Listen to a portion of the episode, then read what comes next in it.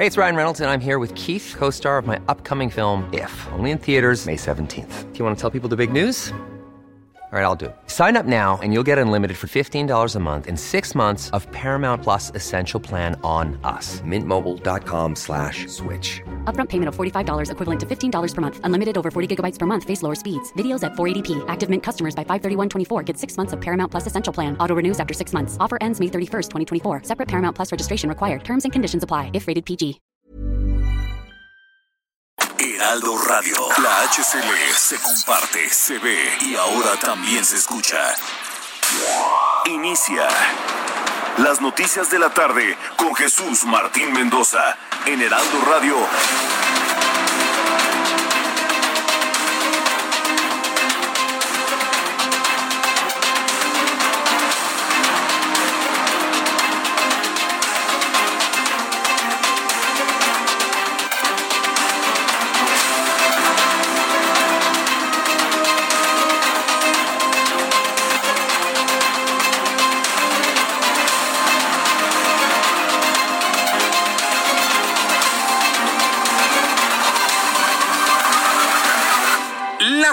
En punto, hora del centro de la República Mexicana. Bienvenidos, muy buenas tardes. Iniciamos el Heraldo Radio de este día, hoy 1 de abril. Estamos empezando el mes de abril, el día de hoy. 1 de abril de 2021. Súbale el volumen a su radio. Le saluda Jesús Martín Mendoza con todas las noticias importantes. También en este jueves santo, en este para jueves santo de la Iglesia Católica, un día sin duda importante dentro de la Semana Mayor porque hoy se instituye la Eucaristía para la Iglesia Católica. Es un día muy importante para los sacerdotes también. Así que súbale el volumen a su radio que le tengo la información más importante hasta este momento. Mire, de lo más destacado que ha ocurrido el día de hoy es lo que ha dicho y ha informado la Fiscalía General de Justicia de Quintana Roo, quien ha anunciado que continúa la investigación por la muerte del niño Leonardo Luna Guerrero, ocurrido en el Parque Acuático en Escaret, en Quintana Roo, en el Parque Exens y señaló que la carpeta de investigación sigue abierta por el delito de homicidio culposo contra quien resulte responsable. Todos los medios de comunicación están haciendo un llamado y un clamor. Le voy a decir cuál es el clamor. Si en la feria de Chapultepec se murió una persona, no, no ha procedido al cierre, sino definitivo, por lo menos temporal, de este parque hasta que se establezcan todas las medidas de seguridad. Entonces, no se puede entender por qué Quintana Roo, el gobierno de Carlos Joaquín, el, eh, municipio correspondiente, sus equipos de protección civil no han cerrado ese parque desde la semana pasada. Aquí en la Ciudad de México se murió un joven en un, en un juego mecánico de la feria y desde entonces desapareció la feria. Aquí, ¿por qué sigue abierto Escanet? Y no porque queramos que lo cierren, sino por un protocolo de protección civil fundamental. Lo cierran y revisan que el parque sea lo suficientemente seguro para las personas. Estoy buscando a la gente de protección civil para que aclare de una vez por todas por qué esa distinción, esa diferencia en el tratamiento ante los accidentes mortales que ocurren en estos parques de diversiones. Es un parque acuático de diversiones Scanet y Exens. No entendemos por qué sigue operando como si nada hubiese sucedido. Y fue vinculado a proceso el jefe de mantenimiento de la empresa Servicios Aéreos del Altiplano, propietaria de la aeronave, que se desplomó y causó la muerte de la exgobernadora eh, Marta Erika Alonso, la exgobernadora de Puebla, y el exgobernador de Puebla, su esposo, el entonces senador Rafael Moreno Valle, además de otras tres personas, el 24 de diciembre de 2018 en el municipio de Coronango. Entonces, sí es responsables por la muerte de gobernadora y exgobernador. Más adelante le voy a tener detalles de todo lo que se informó. También le daré a conocer que el presidente de México anunció que nuestro país cumplió con los compromisos de producción petrolera al concluir la reunión de la Organización de Países Exportadores de Petróleo y sus 10 aliados de la OPEP más. A nivel local insistió que su administración no aumentará el precio de las gasolinas. A ver, eso es una mentira, otra más del presidente Andrés Manuel López Obrador. El precio no lo determina el presidente, ojo, ¿eh? que no va a subir y eso qué? Él no determina el precio de los hidrocarburos. Con base en la reforma energética, el precio de las gasolinas lo determina el precio internacional del petróleo y el tipo de cambio. Si él quiere determinar el precio, entonces va a tener que subsidiarlo. Pero no, no, lo, no lo subsidia, ¿no? Él no controla, el presidente no controla, no controla el precio de las gasolinas, que quede súper claro en este programa, porque yo no me voy a prestar a las mentiras completas y verdades a medias que luego se dicen desde el gobierno federal. El presidente no controla el precio de la gasolina y lo diré todas las veces que sean necesarias. Es una relación entre el precio internacional del petróleo y el tipo de cambio. Le informo que la Policía Judicial Militar reaprendió a siete militares involucrados en la matanza de 22 presuntos delincuentes en Tlatlaya, esto en el Estado de México en 2014. Sin embargo, cuatro salieron bajo fianza y continúan su proceso de libertad, mientras que los otros tres siguen presos en el campo militar 1A en la capital de la República. Le informo que expertos de la Universidad Nacional Autónoma de México prevén que ante la posibilidad de una tercera oleada de COVID en México tras el periodo de Semana Santa, su magnitud podría ser menor a lo registrado en un pico máximo de la pandemia registrado en mayo del año pasado, así como el rebrote ocurrido tras las fiestas decembrinas. Esta noticia se produjo en el Heraldo Televisión, en mi espacio de noticias, en donde preguntamos a especialistas de la UNAM qué va a suceder. Consideran que no va a ser tan fuerte como el subidón que tuvimos tanto de contagios como de muertes a principios del mes de enero.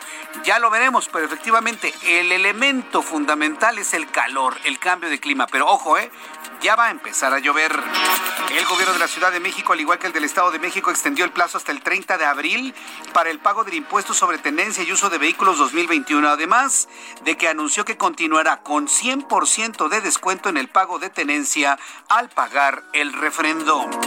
Las farmacéuticas Pfizer y BioNTech informaron este jueves de que su vacuna contra COVID-19 sigue siendo altamente efectiva durante al menos seis meses después de administrarse la segunda dosis y que además funciona contra la variante sudafricana del virus. TechSalud, el sistema de salud tecnológico de Monterrey, realiza la aplicación de la vacuna alemana CureVac a los cerca de 3.000 voluntarios que participan en el estudio clínico de la fase 3. El doctor Servardo Cardona, director nacional de investigación, dijo que los resultados de los ensayos con los que se cuenta al momento se ha demostrado una eficacia por arriba del 90% con un rango de seguridad más alto que el mostrado en otras vacunas. Ya son las seis de la tarde con seis minutos hora del centro de la República Mexicana. Vamos a revisar información de los estados, porque le voy a decir una cosa, ¿eh? aunque sea jueves santo, hay mucha información. Muchos de nuestros amigos están conectados en este momento para escuchar y conocer las noticias más importantes de México y el mundo.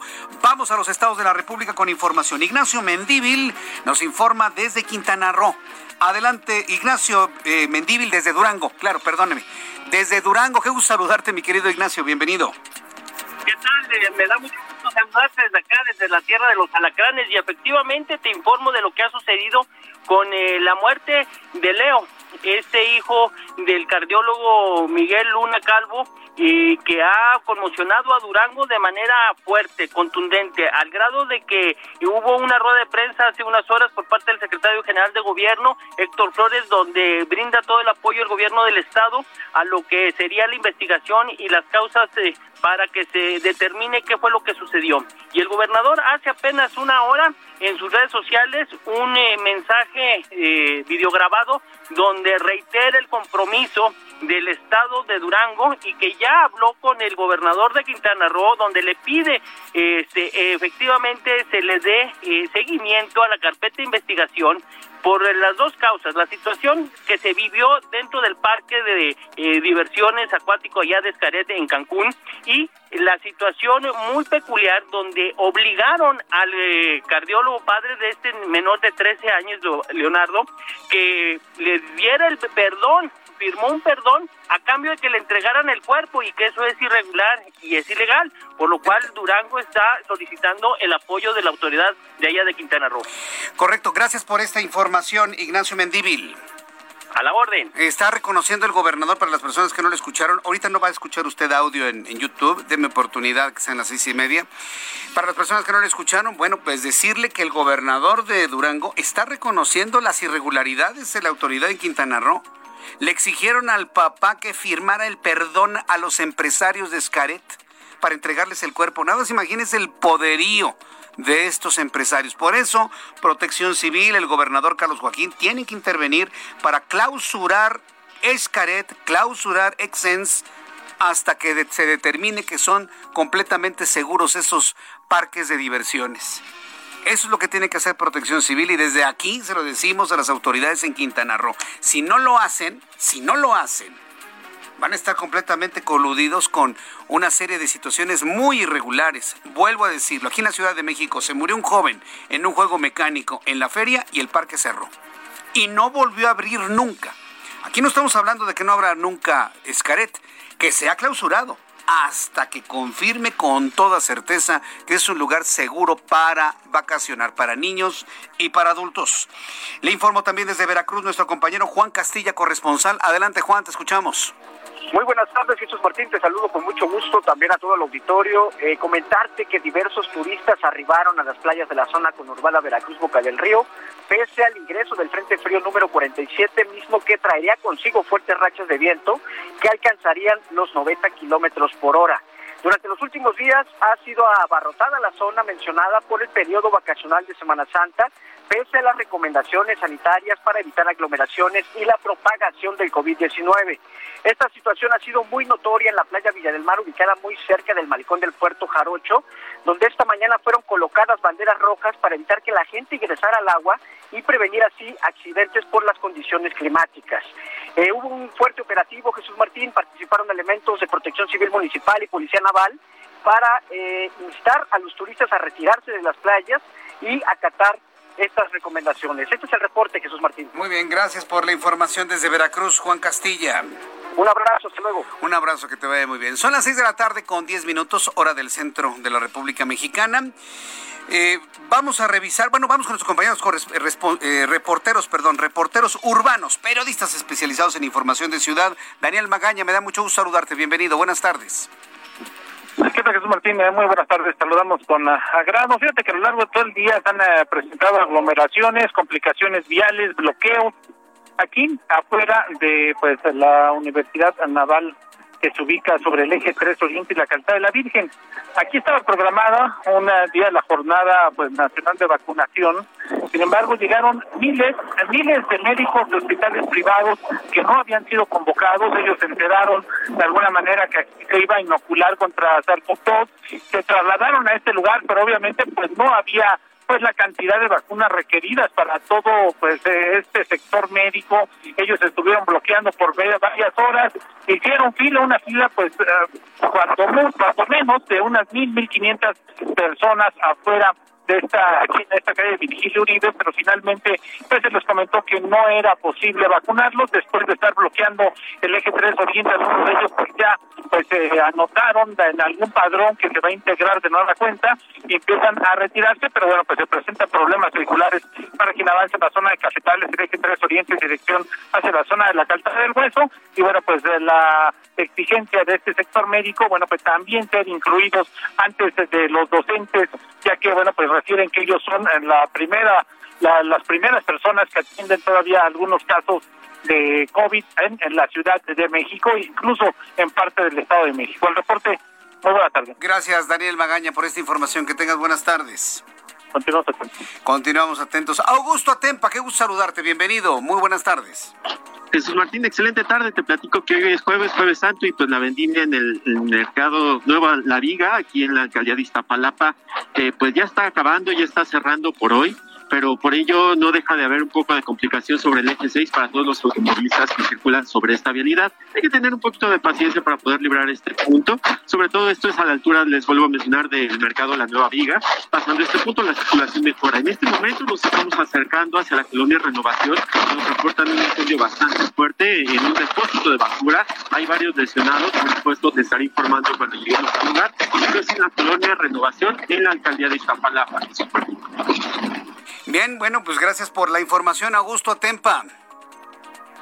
Hasta luego, que te vaya muy bien. Fíjese nada más cómo están sucediendo las cosas. No entra un alma a Iztapalapa. Todas las vialidades por donde se hace la representación de la pasión, muerte y resurrección de Cristo, esta obra de teatro, porque es una obra de teatro, nada más, nada menos, no es ningún ritual eclesiástico ni nada, nada por el estilo. Es una obra de teatro. Bueno, nadie entra a Iztapalapa, pero ¿qué tal la nueva viga? Ah, sí, mire, lleno de gente. Bueno, está no hubo ningún control para algún porcentaje de personas que entraran a la viga, porque como mañana es Viernes Santo y la gente católica en nuestro país piensa que comiendo pescado se le quitan los pecados, entonces, así atiborraron la nueva viga. No, no funciona así. No funciona atiborrar la viga y tampoco funciona el comer pescado para estar muy limpios en Semana Santa. No, para ser limpios hay que ser buenas personas, nada más. Ya actualmente la Iglesia Católica permite el comer lo que usted tenga en su casa, lo que sea. Absolutamente lo que sea. No es necesario ir a la viga. Pero bueno, cada quien. Hoy así. Un contagiadero va a resultar del día de hoy en la viga, tremendo, y el día de mañana también. Lo tengo que decir porque mientras en Iztapalapa no dejan entrar a nadie, ¿qué tal los centros comerciales? ¿Qué tal las plazas comerciales? ¿Qué tal la nueva viga? No, es imposible. Es una, es una incongruencia total, absoluta y redonda. Vamos con nuestro compañero Rogelio López. ¿En dónde te ubicas, Rogelio? Adelante. Un placer saludarte, Jesús Martín. Y bueno, pues te comento que se acaba de desplomar un árbol de grandes dimensiones y este cayó encima de una camioneta, justamente en lo que es el viaducto Tlalpan y eh, cerrada de San Buenaventura, justo en la colonia San Buenaventura, en la alcaldía Tlalpan. Y bueno, pues se está esperando que llegue el heroico cuerpo de bomberos para que pueda segmentar este árbol y bueno, pues con esto también se está esperando el arribo de una ambulancia debido a que hay una persona lesionada, el conductor justamente, y vaya susto que se llevó, pero con esto tenemos complicaciones para los amigos que van hacia lo que es el sur de la ciudad, hacia lo que es la salida de Cuernavaca. Hay que tener muchas precauciones debido a que tenemos cortes a la circulación precisamente por la dimensión de este árbol. Jesús Martín, este es mi reporte. Muchas gracias por la información, Rogelio. Muy buenas tardes. Buenas tardes. Hay que tener mucho cuidado si usted va por el viaducto Tlalpan, sobre todo por las, eh, las actividades para retirar el tremendo árbol que cayó sobre estos carriles. Son las 8 con 16. Como todos los días, me da mucho gusto saludarle, darle la más cordial bienvenida y saludamos también a mi compañero Abraham Arreola, quien nos dice lo que sucedía un día como hoy. Hoy es 1 de abril, en, en México, el mundo y la historia. Adelante, Abraham.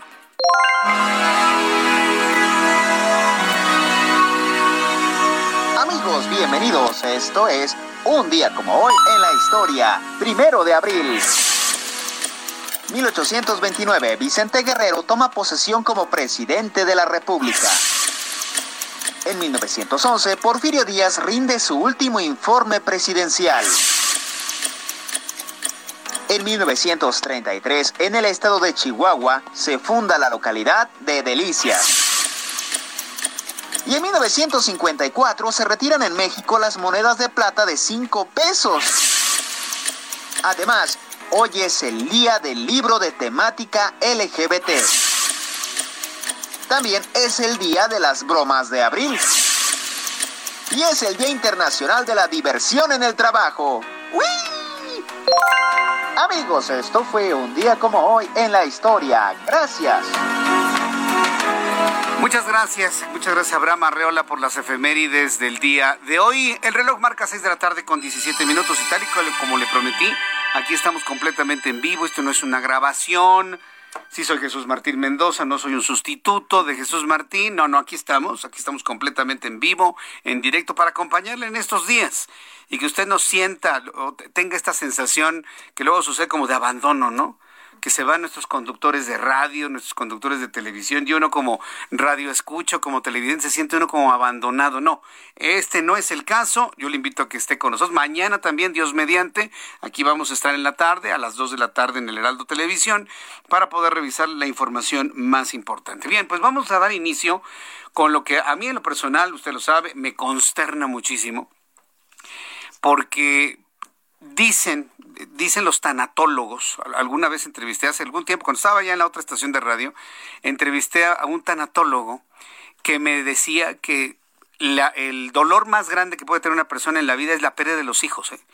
Ni siquiera la pérdida de la madre, la, la partida del padre o de la pareja, del esposo, de la esposa, de los hermanos, de los abuelos. No duele nada tanto como perder un hijo. Hoy tuve la oportunidad de platicar con, el, con Miguel Ángel Luna, que es el papá del niño que murió en Escaret. No, no, no, bueno, en televisión. Si usted no lo vio, este, si usted quiere verlo, tiene el ánimo. En mi cuenta de Twitter, arroba Jesús Martín MX, está el programa de televisión de hoy a las 2 de la tarde. Ahí está la entrevista. Insisto, por si usted tiene el ánimo de verla. total, completamente desgarradora. Sobre todo por porque él tuvo, el, este, el padre tuvo que rescatar a su propio hijo ante la falta de rescatistas en las albercas estas donde fue succionado el niño de 13 años. No encontraban a nadie, él tuvo que aventarse, meterse ese agujero que es precisamente el túnel que conduce hacia los ductos de, filtraje del, de la alberca o del río artificial de este lugar. Y bueno, pues él mismo lo sacó, él mismo lo reanimó, él mismo trató de darle vida, más o menos lo reanimó, se tardó en llegar la ambulancia, no le querían dar servicio, se tardaron mucho y cuando llegaron al hospital el niño lamentablemente falleció. ¿Qué tanto fue la falta de atención oportuna de paramédicos? ¿Qué tanto fue la falta de atención y tomar en serio lo que había ocurrido? Que llegara una ambulancia. Mire, este, la cosa es dramática. Bueno, pues esa, esa ha sido la noticia principal. ¿Por qué? Porque mucha gente en este momento se va de vacaciones. Entonces, si usted se va a ir de vacaciones, ha tomado la difícil decisión de salir de vacaciones, de irse a la playa, de irse a un balneario, de ir a donde usted vaya, tiene que revisar las condiciones de seguridad tristemente, lamentablemente, tuvo que morir Leo, este niño oriundo del estado de Durango, para que entonces los medios de comunicación, bueno, no sé los demás, pero en mi caso sí, le digamos, señores, murió una persona porque no se revisaron los, eh, las condiciones de seguridad. Que lo tiene que hacer el parque, sí, pero el parque cometió una gran omisión y aparte están culpando a su trabajador, ellos no están asumiendo la responsabilidad porque en la carta que sacaron dijeron, no, es que fue un mantenimiento no solicitado. ¿Cómo? Ahora resulta que los trabajadores de mantenimiento se mandan solos. Eso que a ver quién se los cree, señores de Escareta, a ver quién se los cree. Yo no, yo no se las creo. Pero bueno, el caso es que le faltaba la tapa al lugar donde se, se succiona el agua para mandarlo a los filtros y regresar allá filtrada el agua. No tenía la tapa. ¿Por qué no tenía la tapa? Es la investigación que se está haciendo en este momento. Cuando usted llega a un balneario, cuando usted llega a albercas, cuando usted llega a un río, eh, revise las condiciones de seguridad. Si va a bucear, revise las condiciones de seguridad de su equipo. Revise las condiciones del conocimiento de natación de las personas que van con usted. Hay que revisar absolutamente todo, exagerar si usted quiere, para evitar historias como estas. El fiscal general de Quintana Roo, Oscar Montes de Oca, reiteró que sigue abierta la carpeta de investigación por la muerte del menor Leonardo Luna Guerrero, ocurrida en el Parque Acuático Escaret, Exens, y advirtió que si hay algún servidor público que haya incurrido en alguna irregularidad o omisión, será sancionado. ¿Por qué dijo esto? Porque el padre del niño fallecido reveló que en el forense para condición para devolverle el cuerpo de su hijo era firmar un documento dándole el perdón a Escaret. ¿Qué clase de empresarios son esos? ¿Qué clase de poder tienen? Como para que vayan a toda la instancia y que te firme un perdón. Vamos a escuchar lo que dijo el fiscal de Quintana Roo. Sí otorga un perdón legal, sin embargo, la carpeta de investigación está aperturada y más que nada nosotros eh, no buscamos la confrontación. Si hay un servidor público que haya cometido una ilegalidad, que tenga la seguridad de que se va a sancionar. La carpeta de investigación sigue abierta, he buscado, le he mandado un mensaje, los datos que dejó aquí el, papá de la víctima, y podemos continuar precisamente con la investigación. No, no está cerrado el caso, vamos, y reitero, si hubo una, una, una omisión o una presión por parte de algún servidor público, es importante que nos diga cómo estuvo, cómo se llevó a cabo, para poder nosotros sancionar al servidor público de ser el caso. Correcto. Ahora dígame, dígame una cosa, ahora que ya conocemos la reacción del grupo Escaret, en donde reconoce que efectivamente se trató de un error humano, que alguien realizó un mantenimiento no indicado al olvidar colocar una tapa y luego ya sabemos lo que ocurrió. ¿Cuál es el o los delitos que se están configurando en una situación como esta? Bueno, estamos nosotros integrando la carpeta de investigación por el delito de homicidio culposo. Homicidio culposo en contra de quien resulta responsable entonces. Exacto, sí, te daremos la valoración, tenemos que hacer varios dictámenes tenemos que dar intervención a peritos en materia de ingeniería, en materia de, estos eh, temas de, tuberías, eh, en fin, todas las, técnicas que deban de haber. en, todas las técnicas que deba de haber, van a hacer una investigación. Estas declaraciones que usted escucha son noticias, son noticia y se generaron en el programa de televisión que yo conduzco. Usted escuchó mi voz, es precisamente la entrevista que le hice al fiscal el día de hoy en el Heraldo Televisión. Eh, eh, un poco más adelante en esta entrevista, un poco más adelante en esta entrevista, el propio fiscal ofreció llevar el seguimiento personalmente del caso del niño, ofreciéndole esto al papá Miguel Ángel Luna, que yo lo tenía en otra línea telefónica el día de hoy. Entonces el papá lo escuchó, estaba de acuerdo, pero evidentemente ya está perfectamente asesorado, asesorado por un bufete de abogados, que son los que se están poniendo ya en contacto con el con el fiscal en Quintana Roo, con el fiscal de Quintana Roo, para poder pues llevar el seguimiento de todo lo que ocurrió. Después de los anuncios le voy a presentar el fragmento de entrevista que tuve con el papá de Leo, con Miguel Ángel Luna, para que usted escuche lo que le pide la autoridad. Voy a los anuncios y regreso con esto después de los mensajes. Escuchas a Jesús Martín Mendoza con las noticias de la tarde por Heraldo Radio, una estación de Heraldo Media Group. Heraldo Radio. La HCL se comparte, se ve y ahora también se escucha.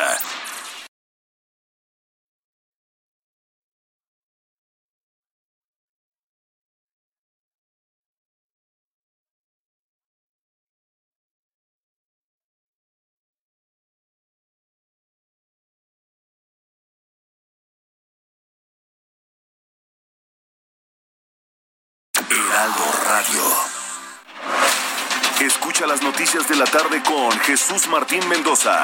Regresamos.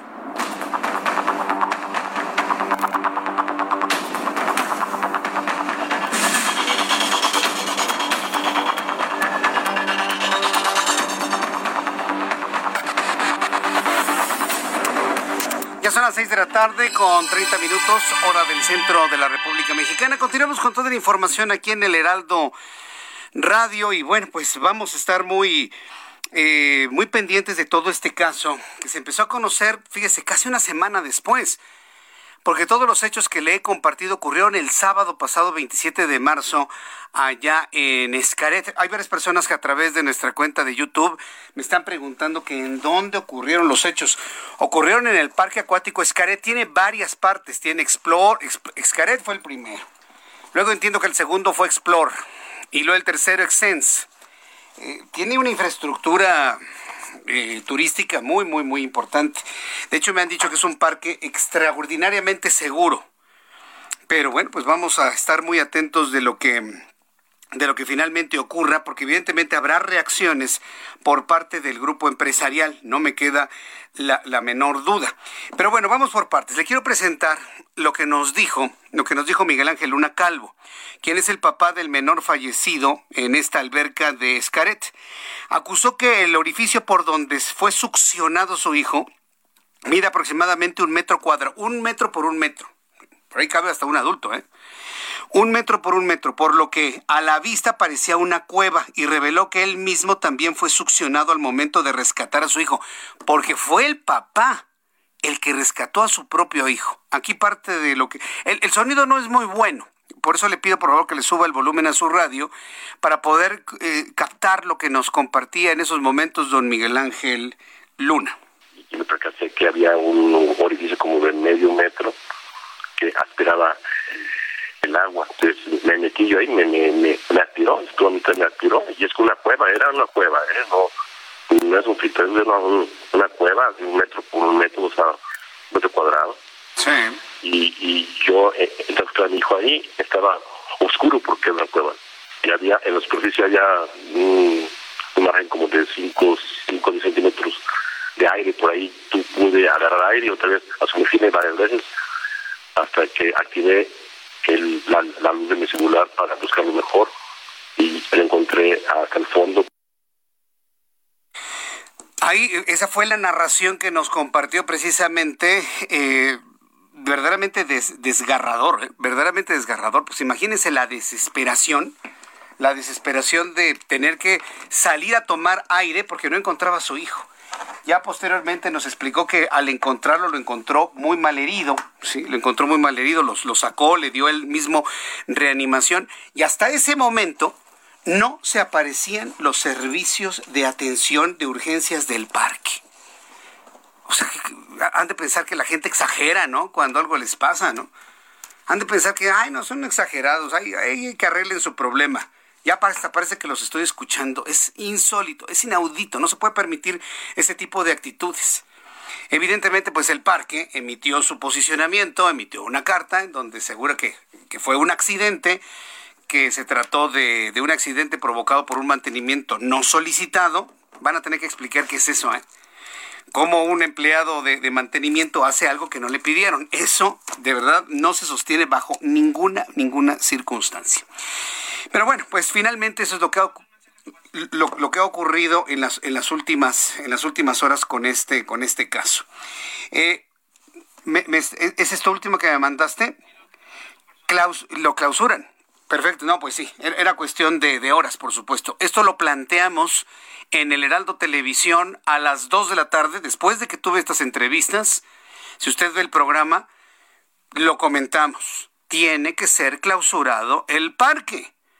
Tiene que ser clausurado todo. Excaret, Explore, Exens, hasta que se determine la seguridad para los viajeros. En este momento me está enviando Orlando y el equipo de producción del Heraldo Radio. Súbale el volumen a su radio en todo el país. Una atracción de Exens del grupo Excaret ha sido clausurado. Entiendo que es nada más Exens.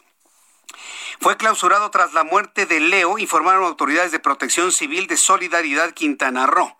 Francisco Pot Cawil, secretario de Protección Civil, Prevención de Riesgos y Bomberos en el municipio de Solidaridad, ha expresado que el personal operativo de la dependencia ha realizado hace unas horas una inspección en el establecimiento ubicado en el tramo Playo del Carmen, Puerto Venturas, y de acuerdo a las personas entrevistadas hubo negligencia durante las labores de mantenimiento. Protección Civil de Solidaridad Quintana Roo ha clausurado Exens. Y, vamos a estar muy pendientes si efectivamente es solamente este parque, porque son tres, le digo, es Escaret, Exens, Explore. Vamos a estar muy atentos. Estoy buscando a la gente de protección civil para saber si solamente fue Exens o también se clausura Explore y también se clausura Escaret.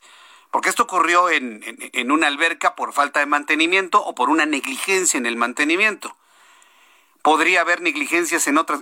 Usan fuegos artificiales y utilizan fuegos en sus espectáculos de noche. Yo he ido, bueno, hace muchos años que no, que no, no he ido hace muchos años, pero cuando empezaba la atracción de Scaret, sí era sorprendente, era verdaderamente sorprendente y con elementos de elevado riesgo.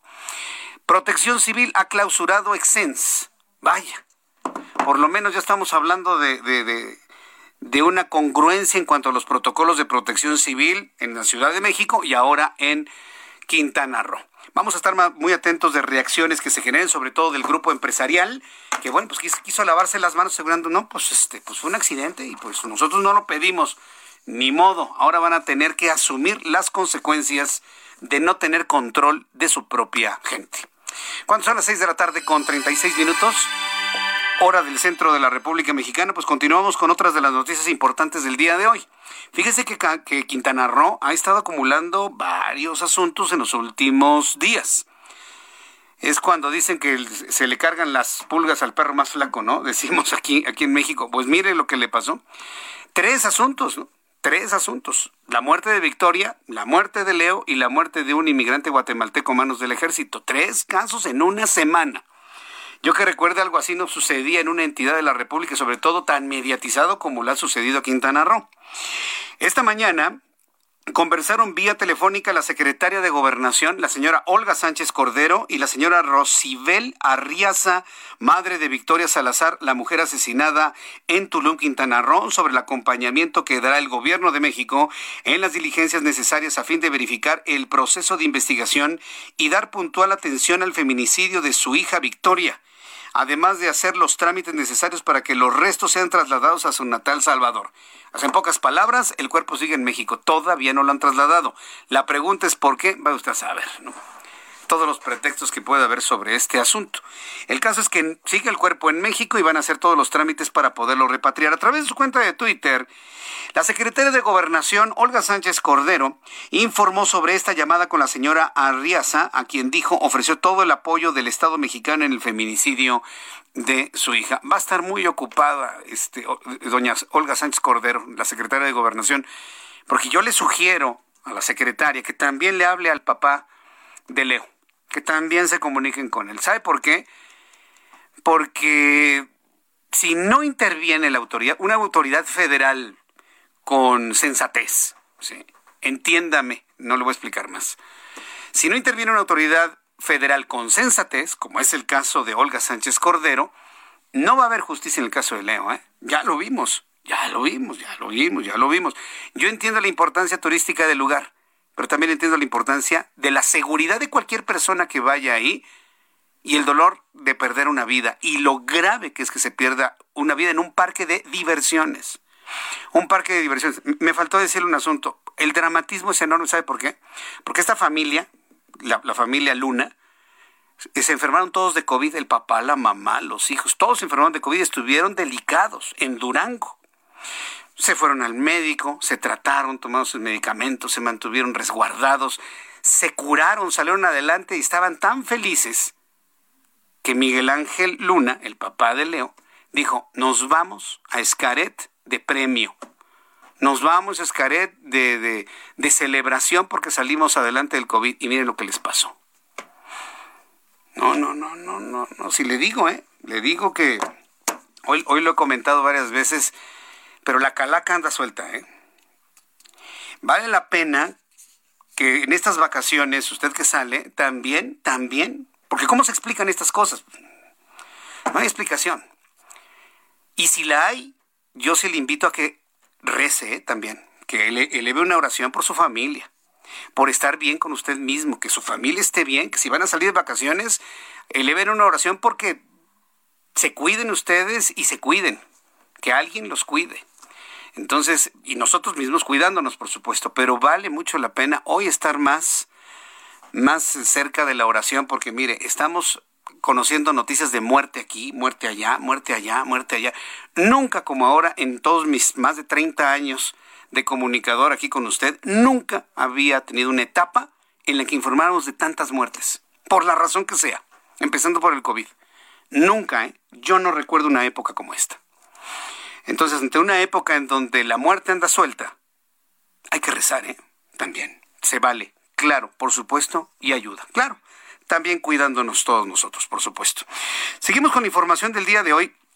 Eh, nos, nos, decía alguien por ahí, usted ya sabe quién, que ya se había acabado el huachicón. Es decir, que cuando llegó él, así como que cayó una bendición en México y se acabó lo malo. No es cierto. Otra de las mentiras redondas. Lamentablemente, tristemente, la corrupción sigue, el robo de combustible sigue y se pudo comprobar finalmente en el Estado de México. Autoridades federales y militares catearon unas bodegas donde hallaron un túnel y tomas clandestinas, las cuales eran usadas para el robo de combustible en la localidad de Santa Catarina, en Monterrey. Vamos con mi compañera Diana, Diana Martínez, quien nos tiene, Ramírez, ¿no? Eh, bien, Diana Martínez, reportera del Heraldo. Eh, ¿Qué información nos tienes? Adelante, Diana, gusto en saludarte. Jesús Martín, ¿cómo te va? Buena tarde. Pues sí, dos predios con cientos de contenedores de gasolina y tomas clandestinas fueron hallados en Ecatepec, en el Estado de México, pues lo que permite suponer que esta actividad de huachicoleo eh, de dimensiones industriales, pues finalmente continúa. Rosa Isela Rodríguez, eh, secretaria de Seguridad y Protección Ciudadana, señaló que se trata de un desmantelamiento de altos niveles que va más allá de lo que se acostumbra a encontrar en robo de hidrocarburos.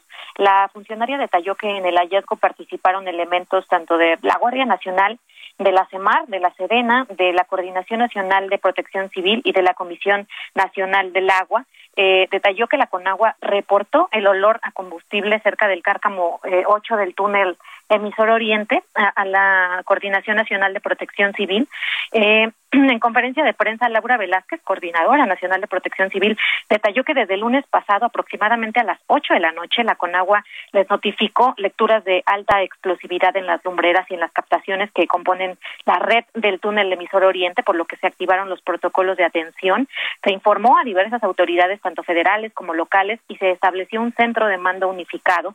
Desde entonces comenzó el monitoreo permanente de los niveles de explosividad y la disipación de, de todos los gases derivados del hidrocarburo vertido en el canal, no fue necesaria la evacuación de la población. Javier González del Villar, quien es director de Pemex Logística, dijo que es posible que uno de los predios fuera utilizado como bodega de, polietileno para, para hacer esponja, por lo menos esa es la, la fachada o aparentaban hacer este este polietileno, fabricar este polietileno y pues que es posible que, que llevara ya varios años operando esta esta red de Huachicol, Jesús Martín.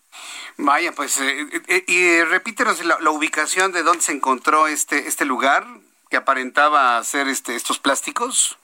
Sí, es cerca del Cárcamo 8 del túnel emisor Oriente. Es, esto en Ecatepec. En Ecatepec. En Ecatepec, en el Estado de México. Sí, fíjate que nuestro compañero reportero Israel Lorenzana, el lunes pasado, eh, debido a una investigación que realizaron nuestros reporteros, fueron a este lugar y encontraron bidones así gigantescos como, como de tamaño rotoplas de mil litros cada uno y eran como 10 o 5. Bueno, era una gran cantidad enorme, ¿no? Finalmente se confirmó que eso era gasolina, ¿verdad? Sí, algunos estaban eh, eh vacíos.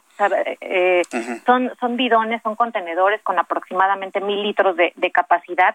Uno de los de los predios tiene eh, siete mil metros cuadrados.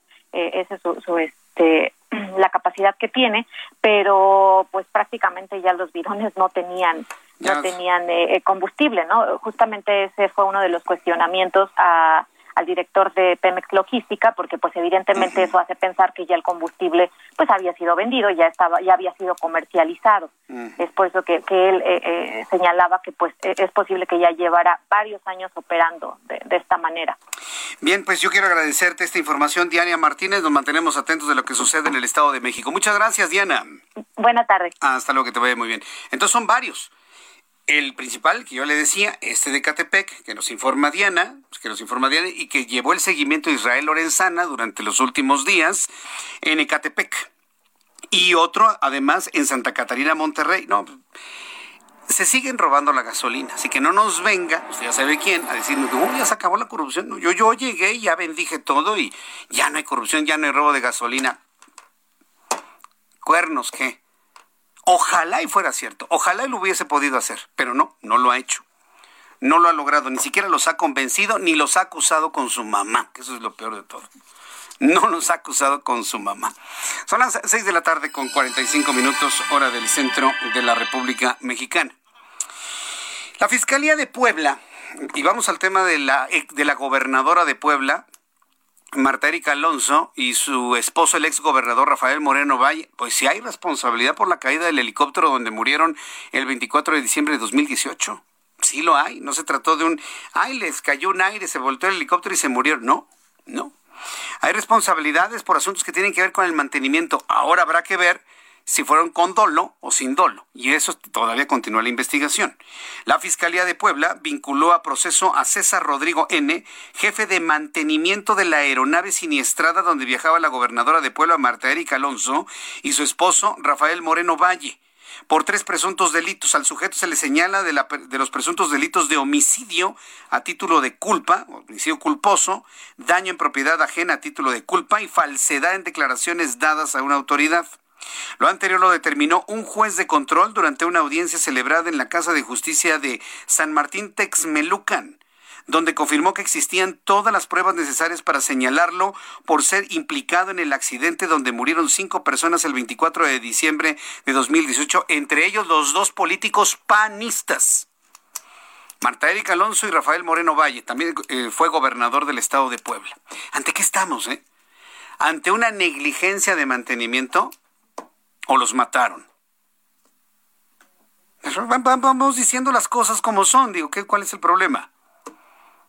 Lo que a mí me sorprende es que yo no veo al Partido Acción Nacional reaccionar de una manera intensa sobre sus integrantes fallecidos en esa, en esa caída de, de, helicóptero. ¿eh? No, no, no los veo. Entonces yo me imagino que deben estar a la espera de que concluya toda esta investigación para pronunciarse de una manera clara, de una manera abierta sobre estos hechos. No ha quedado en un terrible accidente, sino que hay responsabilidades de la gente de mantenimiento y sobre todo el jefe de mantenimiento está detenido. Son las 6.48, las 6 de la tarde con 48 minutos hora del centro de la República Mexicana. Me da mucho gusto saludar. Hace mucho que no platicábamos con él. Nos informaba desde Houston, Texas, en el estado, en los Estados Unidos. Francisco Villalobos, nuestro corresponsal en la Unión Americana, quien me da muchísimo gusto saludarlo a propósito de un tema que ha sido, que ha ido creciendo de una manera significativa el turismo de vacunas. Estimado Francisco Villalobos, qué gusto saludarte, bienvenido, muy buenas tardes. Querido Jesús Martín, pues dije yo, pues, ¿qué le hice aquí a mi compadre? Te digo, pues, este, me enojó, me vetaron, No, ¿cuál les caí veto? ¿De gordo. Tú luego andas Ya, bien ocupado allá con digo, los ya. otros, allá con los vecinos. Con Le los... llamaron, le llamaron los de Palacio Nacional para, para censurar. Ah, no. ¿Qué pasó? No, no, no. ¿Cómo estás, Que compañero? yo sepa, que yo sepa, no ha pasado eso, ¿eh? Pero, mira, tú aquí No, ya no, lo sabes, mi querido Francisco, tú tienes tu libertad de expresión en función de toda la documentación de tus noticias, así que aquí no te preocupes por eso, ¿eh? Así es, así es. Y aparte, es lo bueno de no ser tan famoso como otros, porque así pasas por desapercibido y te dejan vivir tranquilo, compañero. Eso me Pero, pues, parece bien. como bien mencionas, el tema de la vacunación, de esa, de esa situación de la del turismo de vacunación, o sea, es algo que, que de verdad, de verdad, este, déjame ponerme aquí el cinturón de seguridad y voy a estar pite y pite y pite esa chicharra que me, me echa de cabeza, Sí, sí, ¿no? pon- Con el pon- cinturón. pon- ponte el Niños, cinturón, por sí. favor, siempre hay que manejar con el cinturón. Si no, ahí sí te multan, ¿eh? No, o sea, pero, pero antes de sumergirnos, este, Jesús, este, Martín, si me permites, por favor, este, más aprovechar tu espacio para mandar un saludo. Realmente no salí al aire todo el día de hoy. Este, es la primera oportunidad que tengo de poder expresar mis más sentido pésame a la familia de Arturo González, el director de, este, de noticias de Grupo Fórmula que falleció por COVID-19 en la madrugada de hoy. A toda su familia, a, toda, a todos mis compañeros, porque al final de cuentas todos somos compañeros, independientemente que estemos en Heraldo, en W, en Televisa, en Grupo Fórmula, todos somos soldados de la misma batalla que es la libertad de expresión y también la, la noticia y la verdad. Él es un compañero que de, de los doscientos y pico de niños que han muerto en México por este maldito bicho, deja a, a cuatro hijos y este y una esposa y pues o sea la verdad pues y a muchos compañeros muy dolidos y más sentido pésame siempre un gran compañero un gran amigo y un gran jefe Sí, ahora que lo mencionas, eh, eh, déjame completar algunos datos de ello. Eh, Hoy falleció Arturo González Orduño, periodista, director de noticias de, de Grupo Fórmula. Eh, 61 años, un hombre joven, sí. Es más, todavía ayer estaba escribiendo en Twitter, todavía ayer, este Francisco lanzó un tuit donde pedía oraciones para salir adelante y que tenía, eh, escribió, si pueden echar una oración por este servidor, se los agradeceré mucho. Vamos a salir más fuertes. Lo escribió hace 24 horas, Francisco, para que veas cómo se está comportando eso- este virus. A mí verdaderamente me asusta. ¿eh? Hace y hace, 24 hace tres semanas todavía hace hace dos semanas todavía cuando él, él lo dio lo dio positivo hace tres semanas hace dos semanas su primo vive aquí en Houston es uno de mis mejores amigos Ezequiel es primo hermano de Arturo y me platicaba que ya se sentía mejor que iba de salida por el tema de la vacunación porque yo no sabía que yo no sabía que tenía COVID hasta que me platicó mi primo. Y pues literalmente hace 24 horas con el doctor Joseph Barón el que nos ha invitado a la COVID y nos reportaba aquí en tu espacio iba a mandar una ambulancia aérea a recogerlo allá a Puebla donde estaba para poder traerlo aquí a Houston a tratarlo este esta situación este traslado se iba a hacer probablemente el fin de semana pero pues el bicho tuvo la última palabra desgraciadamente. Y en tres semanas un hombre como dices tú joven un hombre lleno de vida un gran compañero se lo llevó este bicho que se ha llevado a tantos a tantos y a tantos. Y pues quizás por eso este, que Jesús Martín, es por el hecho de que hay tanta gente, tantos mexicanos que tienen la capacidad y la posibilidad de poder viajar a la Unión Americana, que están invirtiendo su dinero para viajar y vacunarse aquí en el estado de Texas, que la verdad se está convirtiendo en un bastión para los para lo- la comunidad mexicana que se quiera venir a vacunar a los Estados Unidos. Pero desgraciadamente hay muchas agencias, bueno, no quiero decir muchas, por lo menos sé de una, este, de, de- que está cobrando, que- o que le cobró a esta pareja de mexicanos que, que me encontré el día de antier, que se vinieron a vacunar, pagaron 30 mil pesos por persona, por hotel, avión y una vacuna que es gratis, Jesús Martín, una vacuna que es completamente gratis. Lo, lo que nos colocan en un hotel desde cinco estrellas tirando las siete, que ni al caso, para lo que vienes por 24 horas, eh, te puedes quedar en un hotel muy bueno, muy decente por 79 por 100 dólares, lo meten a un hotel de casi 400 dólares la noche, no te miento, y lo que es peor, le asignan, le asignan cita a una farmacia en una de las áreas más pobres de Houston, porque como toda urbe, así como París tiene sus áreas feas, así como la Ciudad de México tiene sus áreas bonitas, áreas feas, así como toda urbe, hasta Tokio, tiene sus áreas que no recomiendan a los turistas ir, también Houston la tiene. Y es donde viven, por desgracia por realidad o por historia, ahí vive la comunidad afroamericana, por eso me llamó la atención que estoy haciendo un reportaje acerca de las este, vacunas de las farmacias y de repente veo un par de, de mexicanos bastante bien vestidos, o sea, digamos, con ropas pop fina, que no, no, no encaja en el entorno del lugar donde están y que no, les, no los querían vacunar porque la agencia sí les asigna la cita, pero como no tiene número gringo la agencia y no les dice eso a sus clientes, la farmacia te manda un mensaje de texto, Jesús Martín, para poder confirmar la cita 24 horas antes. Y la tienes que confirmar diciendo de que A, no te ha dado COVID, B, no es alérgico a vacunas, y C, que no has estado hospitalizado por COVID en los últimos 90 días.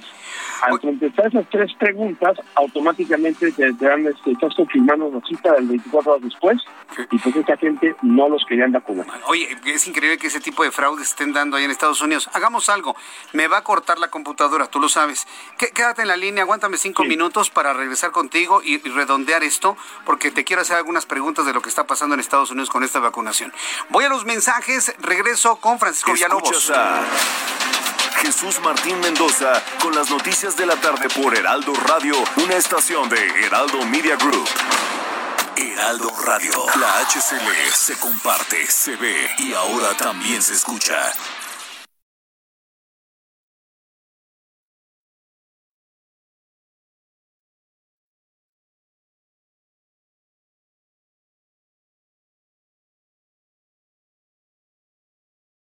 Heraldo Radio. La HCL se comparte, se ve y ahora también se escucha.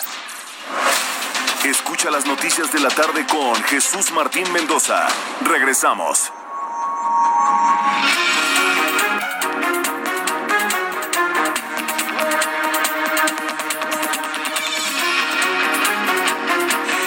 Son las 7 en punto, las 7 en punto. Antes de presentarle un resumen con las noticias más importantes, eh, concluyo la, la, comunicación con nuestro querido amigo periodista Francisco Villalobos en Houston, Texas. Oye, está, está tremendo esto del, turismo de vacunas, es todo un fraude. Y mira que se ha desatado una polémica acá con nuestros amigos que nos están escuchando y que están en el chat, que dicen que qué, pues que si Estados Unidos les sobran, que si Joe Biden no tiene ningún problema de vacunar a quien se ponga en la fila. Pero, pero el problema es todo el negocio, la parafernalia de negocio que hay en torno a una vacuna gratuita, ¿no, Francisco? Ese es, ese es el problema central. Y el tema, el tema, el tema, el tema es que las agencias son mexicanas. O sea, ah. no había ninguna, por no había ningún reporte que sean agencias de viajes norteamericanas. ¿Por qué? Porque eso es algo prohibidísimo. O sea, eso, es, eso te, te descubre de ahí que eres parte de, y aún estando en México, este, pudiera eso, si, si se convierte en una situación en la cual este, hay, este, esto está, ya nos hablamos el caso de una, con esta, con estas personas, que no quiero dar el nombre al aire de la agencia de viajes porque simplemente es testimonio de una persona, y hay que corroborar si hay más personas que dicen lo mismo de esta agencia de viajes. Este, pero a lo que vamos, a, lo que el tema del por qué este, Joe Biden eh, se está permitiendo la vacunación. O sea, Joe Biden no es una cuestión que diga abiertamente, tú le preguntas a Joe Biden, o Sylvester Turner, que es el alcalde de Houston, o hay una Hidalgo, que es la reciente del condado de Harris, y te van a decir lo mismo. Las vacunas son para los americanos y todo el mundo se tiene que vacunar en su país. Es el mensaje oficial. Claro, Pero la realidad, la realidad que aquí en el campo, es de que este, no están, este, como tenemos aquí en este país, 11 millones de, de, este, de, inmigrantes indocumentados, Jesús Martín. Eh, si de repente se empieza a poner filtros de pedir este documentos, identificación, pasaporte, o sea, este, déjate documentos aquí en Estados Unidos, entonces no vas a poder lograr el 70% de vacunación en esos 11 millones de indocumentados para poder alcanzar la bendita inmunidad de rebaño. Por ende, no hay ese tipo de filtro. A ver, repíteme este concepto. Repíteme, perdón, este concepto para, las personas que no lo escucharon acá en YouTube. Joe Biden dice que la gente debe vacunarse en su país. Él no está de acuerdo en que vengan, que vayan mexicanos a Estados Unidos a vacunarse. ¿No es así? Tú le preguntas a Joe Biden, al gobernador de Texas, al a cualquier, a cualquier este, este, miembro del gobierno, te va a decir, la gente tiene que vacunar en su país. Ahora, de ahí, obviamente ellos podrían poner un sinnúmero de filtros desde el aeropuerto para, de cuenta, para poder este, detectar a las personas que están viniendo desde, de, otros países a vacunarse aquí en los Estados Unidos y no lo están haciendo.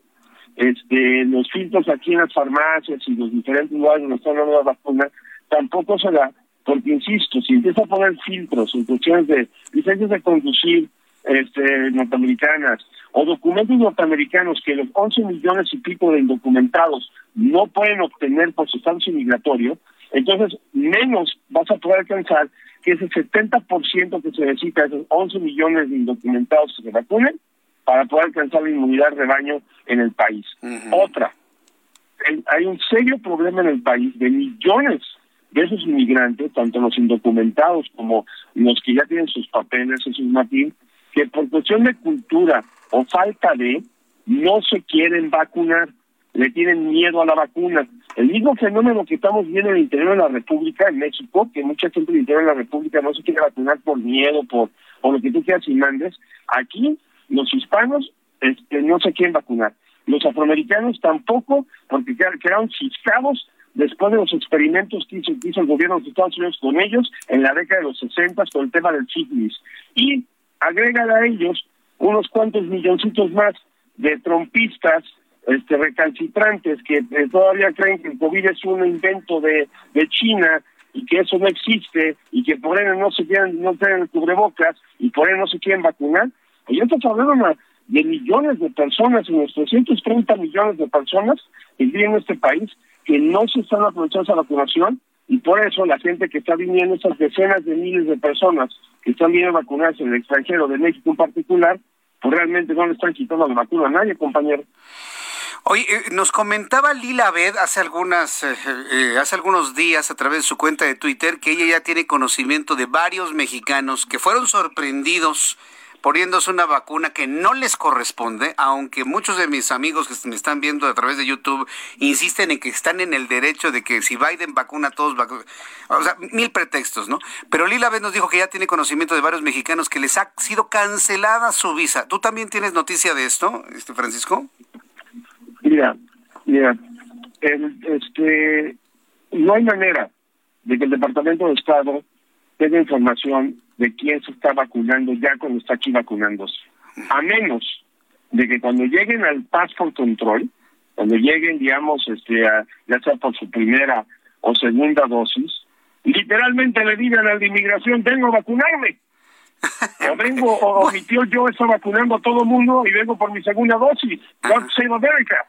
Entonces digo, ese, ese flagrante descaro, pues digo, claro que por supuesto, las vacunas son para los norteamericanos, estás violando tu este tu digamos este este acuerdo que es la visa, porque al final de cuentas es un acuerdo de que vas a este vas a utilizarlo para lo que es la visa, es una visa turista, una visa de trabajo, una visa de estudiante, pero si tu visa es de turista y por ende vienes a turistear, el entorno de ese acuerdo, el Departamento de Estado y tu persona no te da luz verde para venir a vacunar.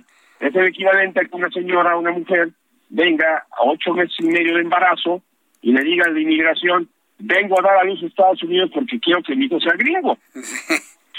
Muchas mujeres lo han hecho así. Bueno, oye, o sea, digo, es tema de tema de diario aquí en Estados Unidos, compañero. Vaya, pues mira, eh, muchas, algunas de las justificaciones que el público me ha puesto sobre este asunto, que nadie quiere vacunas de prueba, que son las que se están poniendo aquí en México por ejemplo. Otra justificación es que la vacunación aquí va muy lenta.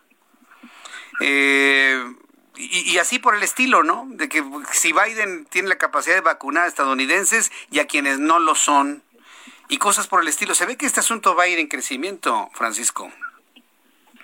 Mira, si hablan con los que son expertos, los que están en los frentes de batalla, que no somos ni tú ni yo, somos doctores. El doctor Barón, el, el servicio que mencioné hace rato aquí y te agradezco de corazón compañero que me hayas regalado tiempo en tu espacio de hablar acerca de Arturo, te lo agradezco de corazón, que me dan esa oportunidad de hablar, de dar el pésame al aire en tu espacio. Le pregunto al doctor Barón, y este y el doctor Barón lo dice claramente, por mí que se vacunen todos, porque la única manera de poder vencer este bicho es que todo mundo se vacune. Todo mundo se tiene que vacunar y yo estoy de acuerdo con él. Todo mundo se tiene que vacunar.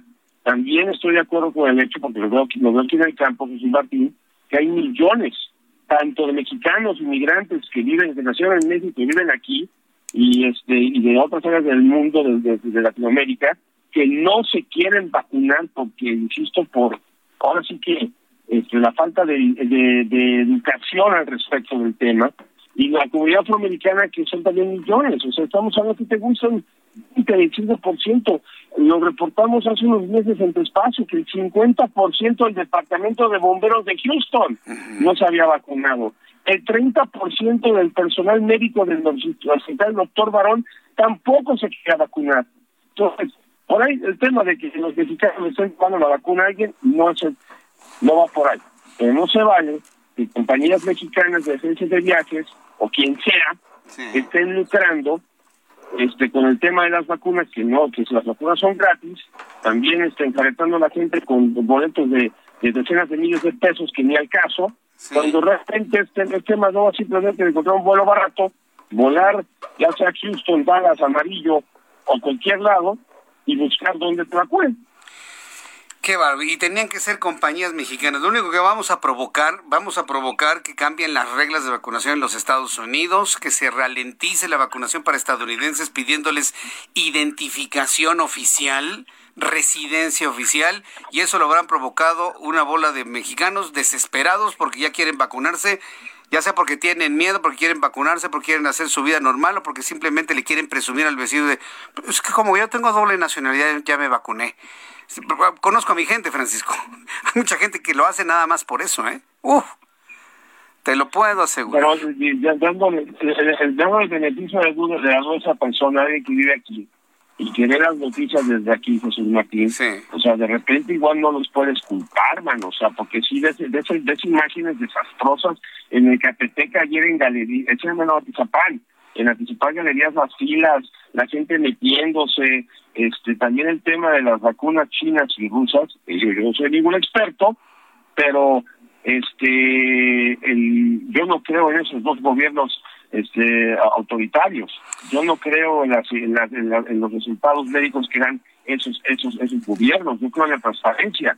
Y perdóname Rusia ni China igual eso es debatible, se nacen este, gobiernos muy transparentes como para creerles que sus vacunas están dentro de los estándares de seguridad que demanda el mundo occidental. Bueno. Pues Francisco, vamos a estar muy atentos de, las reacciones en los Estados Unidos. Yo creo que ya en el corto plazo, porque esto se está, está incrementándose.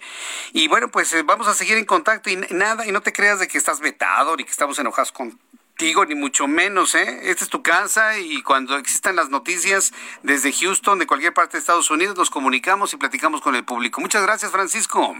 Yo sé, compañero, somos brothers y somos compañeros de mil batallas, no estaba jugando. Te mando un fuerte abrazo, cuídate mucho y si te quieres venir a vacunar, aquí te recibo y te canalizo te lo pueden también, compañero. Un me, abrazo. Me esperaré cuando me toque mi vacuna, que voy a ser de los últimos por ser fifi, debo decirte. ¿eh?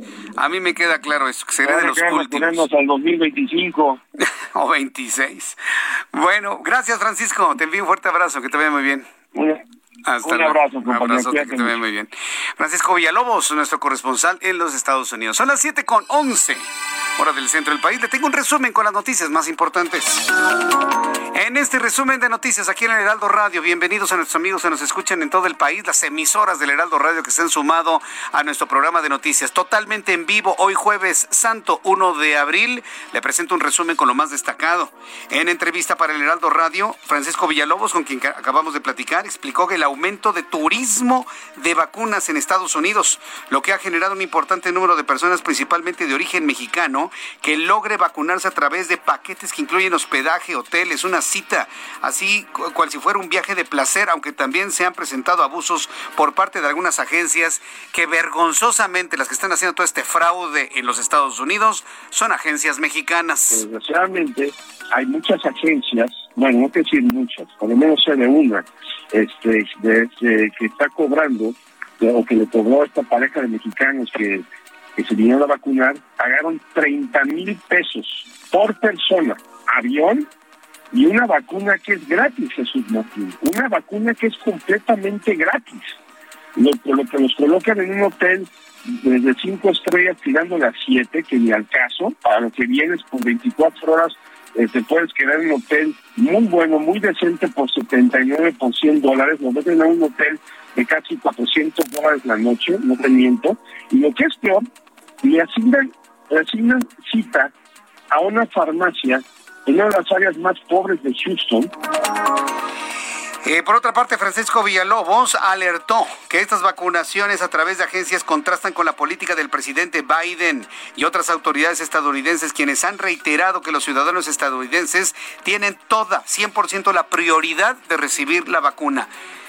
Reveló Francisco Villalobos que Joe Biden ha dicho que la vacuna es para los estadounidenses y que los extranjeros deben ser vacunados en sus países de origen. Así lo reveló a lo que vamos, a, lo que el tema del por qué este, Joe Biden eh, se está permitiendo las vacunaciones. O sea, Joe Biden no es una cuestión que diga abiertamente. Tú le preguntas a Joe Biden, o Silvestre Cherner, que es el alcalde de Houston, o hay una Hidalgo, que es la regente del condado de Harris, y te van a decir lo mismo. Las vacunas son para los americanos y todo el mundo se tiene que vacunar en su país. Sobre la muerte del niño de 13 años, Protección Civil de Quintana Roo ha aclarado que únicamente han clausurado el, la alberca o la atracción o el juego acuático donde murió el niño. Todo lo demás sigue abierto. Vaya, no, no, mire, la presión del grupo empresarial debe ser enorme, gigantesca. Se hablaba de una clausura total, luego solamente de y ahorita en este momento le aclaro, están aclarando que solamente han clausurado el juego acuático, el entretenimiento acuático que se llama Riolajante, así se llama. Protección Civil de Quintana Roo informó que únicamente, únicamente la atracción riolajante perteneciente al Parque Exens, donde murió el menor Leo tras ser succionado por el sistema de filtración de un río artificial, fue clausurado mientras que las demás atracciones siguen en funcionamiento. Agregó que de acuerdo con el personal del establecimiento hubo negligencia durante las labores de mantenimiento. Se van a levantar las voces ¿eh? en Quintana Roo y en todo el país para que Exens, por lo menos todo Exens, sea clausurado. La Confederación de Cámaras Nacionales de Comercio, Servicios y Turismo prevé que durante esta Semana Santa México podría tener una afluencia de 5.35 millones de turistas nacionales, así como la llegada de 1.67 millones de turistas extranjeros, lo que podría dejar una derrama económica de 26.500 millones de pesos, pero con el enorme riesgo de contagiarse de COVID-19. El Instituto Nacional de Migración otorgó este jueves visas temporales por razones humanitarias a las dos hijas de Victoria Salazar, la migrante salvadoreña asesinada el pasado fin de semana por policías en Tulum, Quintana Roo, quien quienes podrán seguir en el país el proceso de resolución de solicitud de refugio.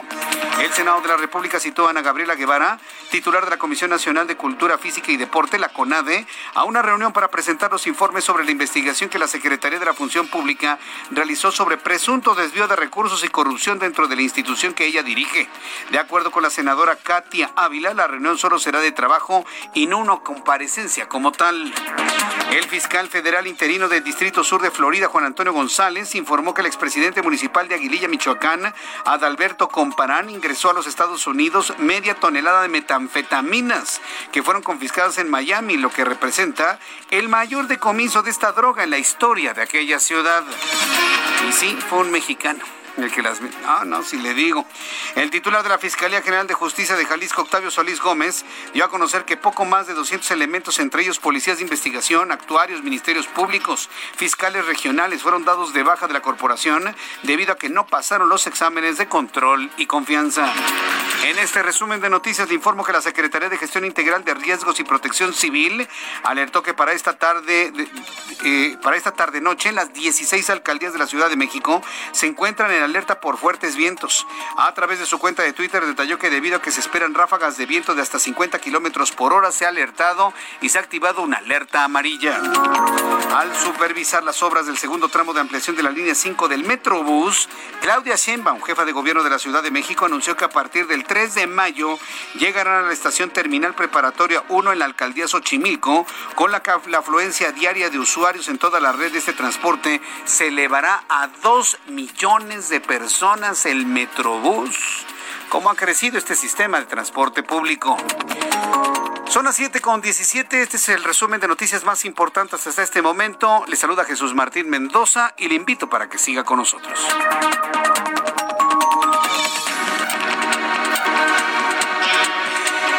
Son las 7 con 18, las 19 horas con 18 minutos, hora del centro de la República Mexicana. Quiero recordarle que el domingo cambia el horario. El próximo domingo inicia el horario de verano. Todos tenemos que adelantar nuestro reloj una hora antes de irse a dormir el sábado. Claro, si duerme el sábado, antes de que termine el sábado y empiece el domingo, antes de acostarse, adelante el reloj. Se trata de adelantar el reloj una hora y nos amanecemos el próximo domingo ya con el horario de verano, para que usted lo tome en cuenta. En esta ocasión, el horario de verano, el inicio del horario de verano, coincide con el domingo de resurrección para la Iglesia Católica. Vamos a entrar en comunicación con nuestros compañeros reporteros urbanos, periodistas especializados en información de ciudad. Daniel Magaña, gusto en saludarte, bienvenido. ¿Qué Jesús Martín? Eh, muy buenas tardes. Eh, bueno, pues ya te refería de estas complicaciones a lo largo del eje 3 Oriente. Pues ya realmente el tránsito vehicular en este, pues para muchos, pues ya día de asueto, bueno, pues no tenemos complicaciones a lo largo del eje 3 Oriente. La avenida Francisco del Paso y Troncoso puede utilizar con toda confianza este eje vial para desplazarse en la zona del viaducto en dirección hacia la zona de la calzada del hueso, bien, incluso un poco más adelante, incorporarse a través de los carriles laterales hacia la zona del anillo periférico sur o bien acceder a este puente vehicular en la zona de Muyugua. El reporte. Muy buenas noches. Gracias, muy buenas noches, eh, Daniel Magaña. Saludo a Rogelio López con más información del Valle de México. Adelante, Rogelio. Gracias, Jesús Martín. Bueno, pues nosotros hemos recorrido lo que es la Avenida Universidad y bueno, pues sí quiero comentarte que hemos notado bastante afluencia de gente en la zona comercial de este centro comercial ubicado en la Avenida Universidad y Parroquia. Llegan las eh, personas, continúan aquí y bueno, pues hay que tener mucha precaución. Recuerden no bajar la guardia en esta Semana Santa. Y bueno, pues también en materia de vialidad, bueno, vamos a poder avanzar hacia los amigos que quieran ingresar hacia lo que es la Avenida Cuauhtémoc. Lo van a poder hacer sin mayor contratiempo. Tenemos una vialidad bastante accesible para poder continuar hacia la zona de Río Churubusco o más adelante en lo que es la zona de Coyoacán. Tenemos muy buena aceptación para los amigos que vienen provenientes de lo que es la zona de la colonia del Valle y bueno, pues llegarán sin contratiempos hacia la zona de Coyoacán sin mayor problema. Jesús Martín, este es mi reporte. Eh, es decir, eh, Plaza Universidad, ¿no? La Universidad y Parroquia, ahí es donde está, pero lleno de gente. Exactamente, de hecho, pues nosotros notamos hasta fila para entrar a los estacionamientos. Hay que tener cuidado. Qué irresponsable es la gente. Muchas gracias por la información, Rogelio. Continuamos pendientes. Hasta luego, que, que te vaya muy bien. Lo vuelvo a decir y no me importa si usted se enoja conmigo, ¿eh? Pero somos unos irresponsables en este país. Somos unos verdaderos irresponsables. Les estoy informando que ya viene la tercera ola de COVID, que la gente se está exponiendo de manera innecesaria a contagiarse del COVID y hay hasta fila de autos para entrar a Plaza Universidad. Si esto sucede en Plaza Universidad, lo mismo está sucediendo en Plaza Coyoacán y seguramente lo mismo está sucediendo en Oasis, que está más al sur. Seguramente lo mismo está pasando en Perisur. Seguramente está sucediendo en Plaza Imbursa. Y donde usted me diga, ¿eh? En la Plaza de las Américas, mire que se ponen las Américas así. En las Outlet Lerma, no, bueno. Una vez me tocó estar ahí, dije, no, no vuelvo a venir en mi vida. ¿no? Eh, y no, no, lo he hecho en mi vida, ¿eh? Ya me imagino cómo están las demás. Si Plaza Universidad, que mire que es, si mal no recuerdo, si mi memoria no me falla, Plaza Universidad es la plaza comercial más antigua de la Ciudad de México. Y si mi memoria no me falla, debe haber sido inaugurada en 1967, por ahí. Y 1969, Plaza Satélite. Esas fueron las dos primeras plazas o el concepto de mall, que nos lo trajimos de los Estados Unidos aquí a México y insisto, si mi memoria no me falla, alguien me va a corregir o alguien me va a confirmar. Plaza Universidad es, es, la, es la plaza más antigua, la primera, 69, ¿verdad? Mire, me falló por dos añitos. Y Plaza Satélite debe andar por esos años, ¿eh? 1970, 1971. Son, fueron las dos primeras. Y la tercera, si no me falla, fue Perisur, precisamente. Ya en la tercera Perisur. Entonces, gracias Orlando, ahí me está, me está asesorando ahí en la producción. Entonces imagínense, si la plaza más antigua de la Ciudad de México está que revienta, ¿cómo estarán las demás plazas? Ojo Protección Civil, ojo jefa de gobierno Claudia Sheinbaum, Eduardo Clark, No que 30% de aforo. No que 30% de aforo. No cabe un alfiler en las plazas. Está bien. Yo, consigno la nota, ¿eh? Pero que luego nadie me diga que no les advertimos que se van a contagiar y luego van a andar ahí sufriendo las de Caín, buscando oxígeno, buscando hospital, buscando respirador. Y ya después, ya mejor ya no le digo después qué es lo que se busca. Mejor ahí la dejamos, la dejamos ahí en ese punto. Vamos con mi compañera Claudia Espinosa, nuestra corresponsal en el estado de Puebla. Adelante, Claudia. Hola, Martín, te saludo con gusto a ti a los amigos del Heraldo Media Group. Pues hace unos momentos las autoridades del gobierno del estado han decretado aquí en Puebla una fase 1 de precontingencia ambiental. Esto está motivado pues por el aire que se ha suscitado en los últimos días, el incremento de la emisión de ceniza volcánica del Popocatépetl y también los incendios forestales que se registran en la zona de la Malinche. Las recomendaciones que han hecho las autoridades es evitar pues salir al aire libre lo más que se pueda, y no realizar ningún tipo de actividad física y restringir las reuniones grupales estarán esperando 24 horas para ver eh, cómo funciona y cómo sigue pues el estado de el medio ambiente aquí en Puebla antes de entrar a una fase 1 que ya implicaría restricciones eh, de actividades o cierre de parques. Por lo pronto, únicamente se hace llamado a los ciudadanos a que si puede se quede en su casa y si tiene que salir, independientemente de la pandemia, pues lo haga protegiendo los ojos y el cubrebocas también es importante. La información desde Puebla. Transmitimos estas recomendaciones de la autoridad poblana a sus ciudadanos. Muchas gracias por la información, Claudia. Muy buena tarde. Hasta luego, buenas tardes. Voy a ir a los anuncios. Muchas gracias a mi, querido amigo Eric Enrique Ramírez Gallegos. Me está confirmando que Plaza Satélite se inauguró un 13 de octubre de 1971 y Perisur fue en 1980. Ya luego le platicaré de lo que me acuerdo en Plaza Universidad. ¿eh? ¿Alguien conoció Helens? A ver, todos los que están aquí ni siquiera saben de lo que estoy hablando. ¿sí? Tú, sí, porque si eres más contemporáneo mío, ¿verdad, Héctor? Cuando digo Helens, tú sí sabes cuando lo asocio con banderilla, ¿no? Ah, bueno, perfecto. Los anuncios y regreso con esto aquí en el Heraldo Radio. Escuchas a Jesús Martín Mendoza con las noticias de la tarde por Heraldo Radio, una estación de Heraldo Media Group. Heraldo Radio, la HCL se comparte, se ve y ahora también se escucha.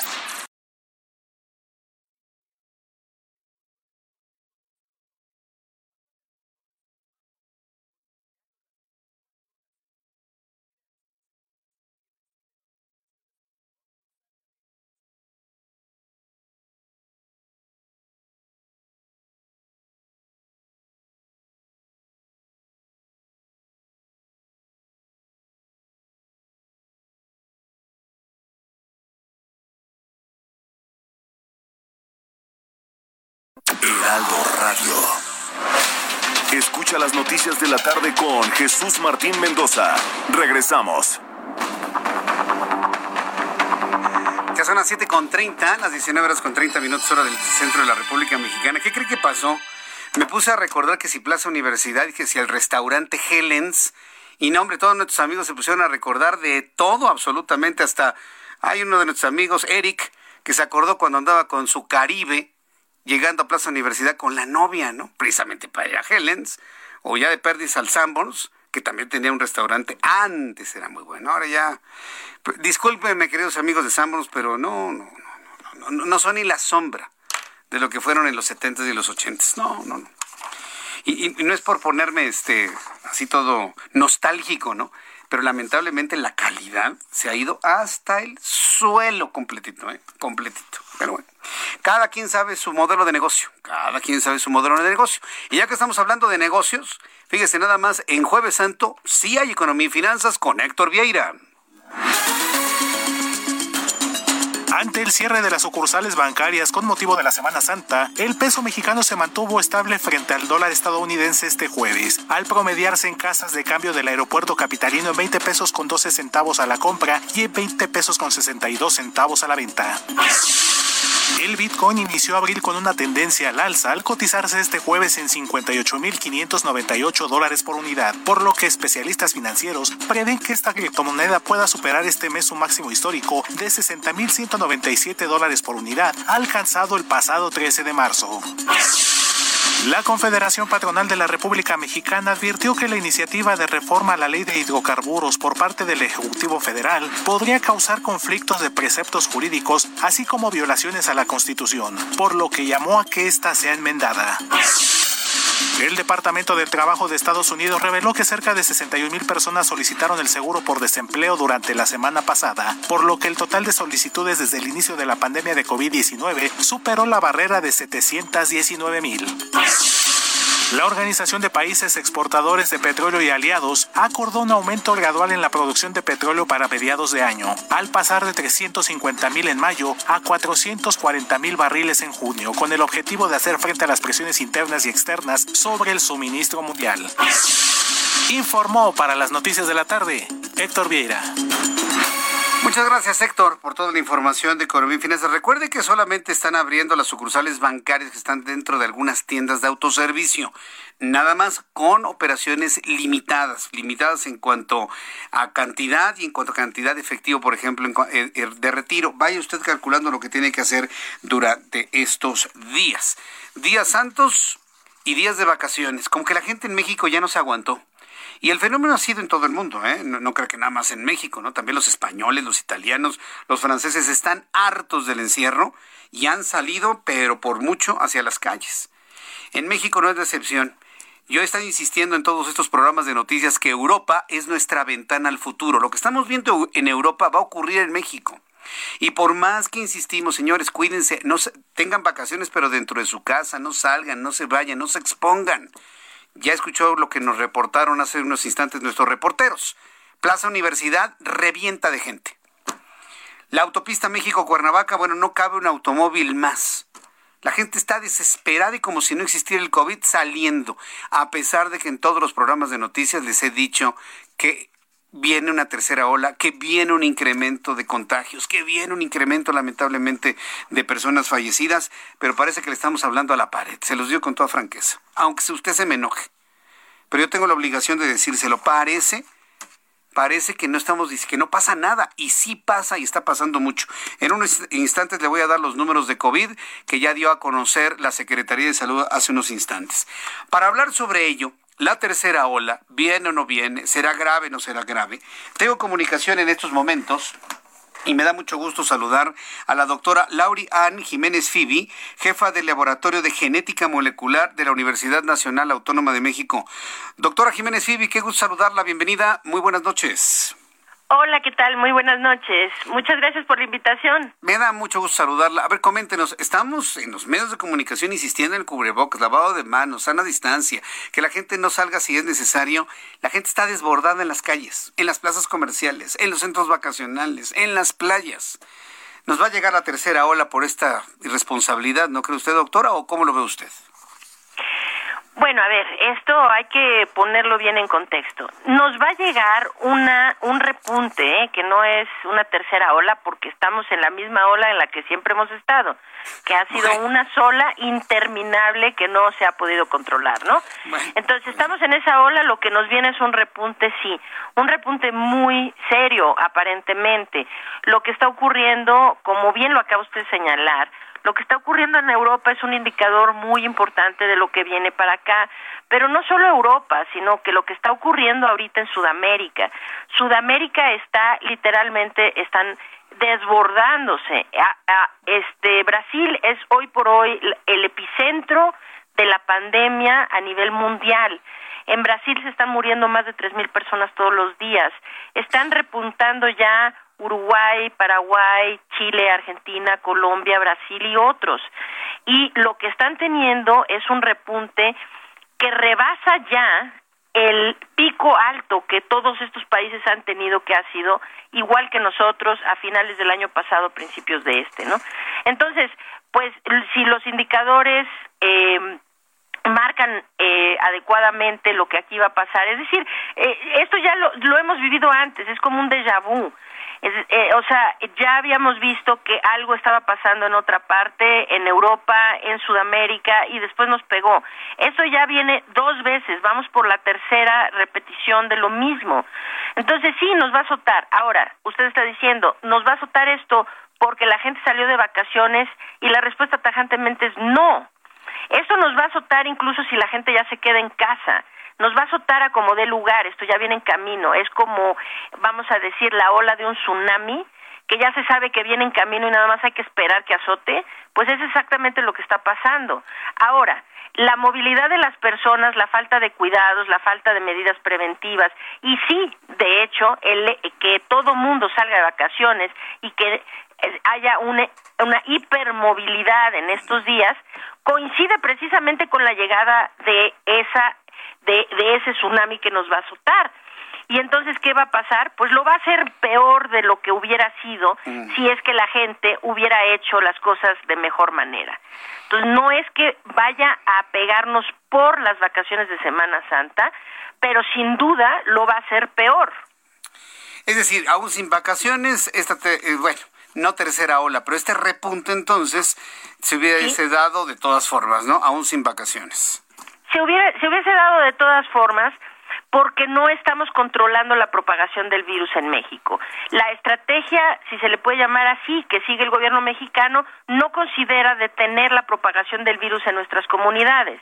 Entonces, todos los países que siguen una estrategia similar a la de México, en donde no consideran detener la propagación del virus, pues eso es lo que están teniendo. Periódicamente un repunte, otro repunte, y cada repunte es peor que el anterior. Este es el fenómeno que se está dando a nivel mundial. Claro, los países que sí han hecho las estrategias correctas no tienen este fenómeno y no tienen las afecciones que hoy por hoy estamos viendo en México, en Sudamérica y en Europa. Pues qué preocupante porque aparte en el análisis también he recibido discrepancias de quienes piensan que esto será un repunte peor que el de diciembre-enero y otros que dicen que será menos intenso que el de diciembre-enero. Eh, es imposible tener una bola de cristal, pero los modelos, ¿qué nos indican, doctora? Sí, los modelos indican que va a ser peor que enero y febrero, eh, que, que finales del año pasado. O sea, donde nos fue peor eh, hasta ahorita de toda la pandemia han sido los meses de diciembre y enero, ¿no? Febrero un poquitito también, pero es decir, diciembre y enero fue la peor parte que hemos visto hasta ahora. Y todos los indicadores señalan que lo que viene hacia adelante va a ser peor que lo que vimos entonces. Es decir, Brasil hoy es un país que ha colapsado, así virtualmente colapsado por el número de casos que tienen. La ocupación hospitalaria a nivel nacional en Brasil excede el 95%. Están mostrando más de 3.000 muertes por día. O sea, lo que está ocurriendo en Brasil es una crisis humanitaria de proporciones míticas. Y eso es lo que se puede esperar que viene en camino para acá. Y la razón es porque las variantes del virus que son más contagiosas y algunas de ellas ya sabemos que también son más virulentas, ya se propagan efectivamente entre, entre nuestras comunidades. Ay, doctora, pues mire que me, nos deja preocupados, digo, es la verdad, es un análisis muy serio, muy, muy claro, muy contundente, pero a mí la parte que me preocupa es que vengan este tipo de fenómenos a nuestro país como el de Brasil, yo, yo hago votos porque no sea así, que por lo menos sea una, un repunte como el de diciembre-enero, pero teniendo las autoridades que tenemos, a un presidente negacionista y a un irresponsable subsecretario de salud y a un inexistente secretario de salud, con, con, ese escenario, a mí la verdad me preocupa lo que pueda venir. No, claro, desde luego, es increíblemente preocupante. Y el hecho de que se haya, el subsecretario de Salud haya eh, este, dado este decálogo vergonzoso que hizo la semana pasada o antepasada, en donde virtualmente pues le da permiso al pueblo de México a salir de vacaciones y mientras se hidraten y se cuiden bien del sol, este pues no hay problema, pues es increíblemente vergonzoso y muy muy preocupante desde luego. Ahora, todo esto preocupa sí y, y suena fatalista sí, pero pues bueno, es que estamos en una situación muy complicada, ¿no? Este, pero a ver, también necesitamos saber que podemos hacerlo mejor con nuestras acciones. Mm. Esto es importantísimo. No es simplemente, bueno, pues ya nos va a llevar el tren, pues que, que, que, nos arrolle, ¿no? No, a ver, es que las acciones que cada uno de nosotros hacemos son importantísimas para mediar qué tan duro esto nos va a azotar en las próximas semanas y meses. Entonces, en la medida de que cada uno de los mexicanos se concientice de que es indispensable el uso del cubrebocas, el uso correcto del cubrebocas cada vez que sale de casa, ¿no? Que sepan evitar los espacios cerrados con poca ventilación, evitar las aglomeraciones, procurar ventilar todos los espacios cerrados. Estas son las medidas que pueden llevarnos a reducir los contagios en la comunidad y por ende a reducir las muertes. Entonces, lo más importante es que sí tengamos la conciencia de que, claro, lo que está pasando es muy grave, lo que se viene hacia adelante parece que lo va a hacer todavía más, Sí, pero nosotros tenemos el poder para hacer que las cosas sean mejores. Y ese poder nos los da poder tomar las acciones correctas para evitar la transmisión del virus. Pues eh, doctora, yo le quiero agradecer mucho estos momentos de entrevista, de reflexión de lo que viene hacia adelante. Debe la oportunidad de buscarla después de la semana de Pascua para ir, analizando cómo se van comportando los números, eh, los oficiales, porque bueno, pues los otros ya sabemos que son estimaciones que nos arrojan dos veces más, tres veces más lo que oficialmente se informa. Eh, la busco después de la semana de Pascua para hacer una evaluación de cómo se van comportando estos indicadores. Muchas gracias por su tiempo, doctora Jiménez Fibe. Claro que sí, un placer. Muy buenas noches. Que le vaya muy bien, hasta luego. Es la doctora Lori Ann Jiménez Fibi, quien es jefa del Laboratorio de Genética Molecular de la Universidad Nacional Autónoma de México. Es la misma persona que escribió este dramático libro que habla de las irresponsabilidades de Gatel. Yo a veces me pregunto si en el futuro, ¿sí? Si, eh, queremos ver una ventanita hacia el futuro, si lo vamos a ver tras las rejas a, Hugo López Gatel en la Corte Penal Internacional. A, mí me gustaría saber si lo vamos a lograr. Y si no va a suceder, mire, mejor ya, ya ni estarse haciendo ilusiones. La verdad, la verdad sea dicha. Pero de que se merecen estar tras las rejas en una Corte Penal Internacional, ¡ah! Pero me canso ganso, como dijera aquel. Claro que se lo merecen, por supuesto. ¿Cómo le dicen a la gente? Sálganse de vacaciones y cuídense del sol.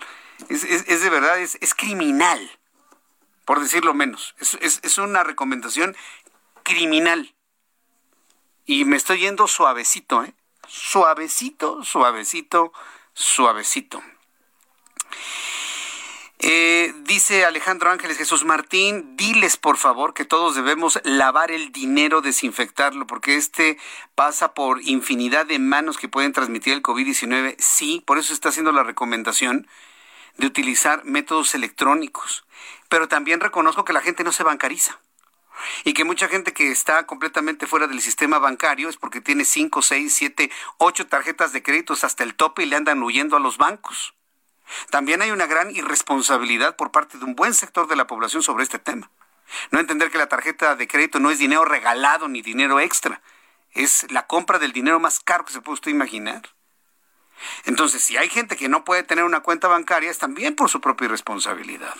La recomendación es utilizar medios electrónicos, tarjetas de débito, tarjetas de crédito. Ya hay alternativas para tener este, acceso a crédito sin la tarjeta a través de, aplicaciones en el teléfono celular. Ya hay muchas posibilidades. Ahora, quienes se obliguen a recibir dinero en efectivo, que hablo de todo el comercio informal, que es el 60% del comercio en este país, pues sí, cárguense su gelecito y cuando le den los billetes de papel, pues a ver cómo le va a hacer, a ver si no se le deshacen.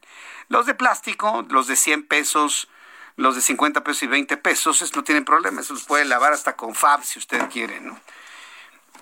Pero sí, debemos, sí, yo estoy en coincidencia con usted, con Alejandro Ángeles, hay que limpiar el dinero, cárguese usted un gel, cárguese un desinfectante, un trapito, desinfectante y trapito, y ahora a limpiar moneda tras moneda, billete tras billete. No es exageración, de verdad que no lo es. Son las 7.46, ya que hablábamos precisamente con la doctora eh, Jiménez Fibi sobre el fenómeno internacional que implica este, esta tercera ola, como la han llamado en Europa, repunte para nuestro país. Hagamos una revisión de lo que sucede en otras partes del mundo con Giovanna Torres.